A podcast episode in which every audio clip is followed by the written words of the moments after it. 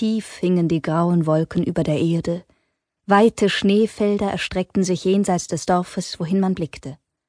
Am Horizont hüllten sich die Bäume in graue Schleier und schienen nur schwach daraus hervor.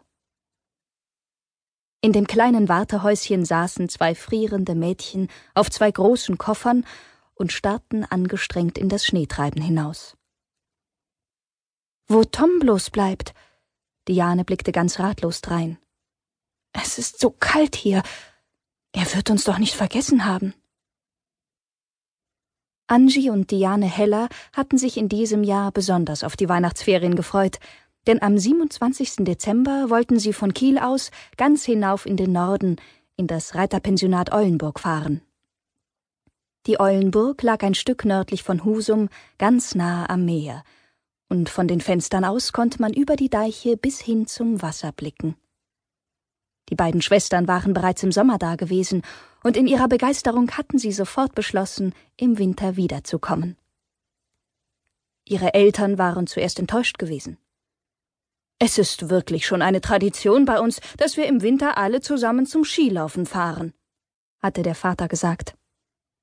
Und ich hatte eigentlich auch immer das Gefühl, es macht euch genauso viel Spaß wie uns. Wir fanden es auch immer toll, erwiderte Angie. Wirklich, aber die Eulenburg ist eben, na ja, so unheimlich lustig und abenteuerlich. Und es passiert immer irgendetwas. Ihre Mutter lachte. Das kann man wohl sagen. Im Sommer habt ihr eine Bande von Einbrechern zur Strecke gebracht und dabei noch eine harmlose Reitlehrerin verdächtigt, den Banditen nachts Lichtzeichen zu geben und nun, es hat tatsächlich eine Reitlehrerin mit den Verbrechern zusammengearbeitet, sagte Diane. Wir dachten halt nur erst, es wäre die andere. Sie warf ihrer Schwester einen Blick zu.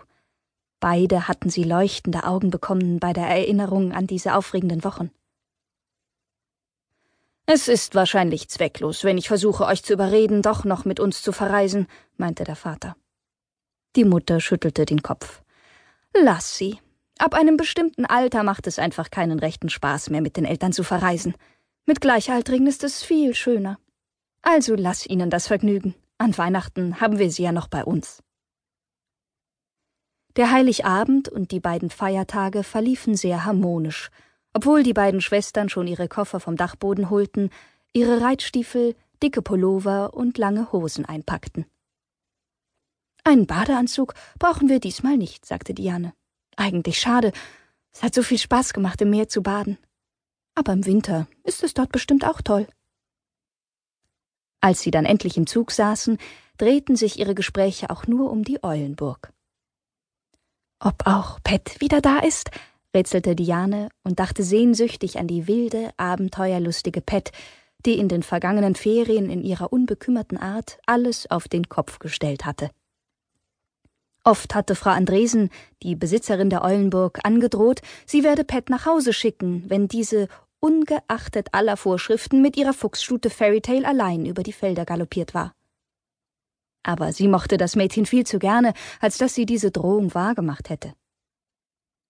Vielleicht bringt Pet ja auch Tobi mit, sagte Angie. Weißt du noch, wie niedlich und zutraulich er war, als sie ihn endlich befreit hatte?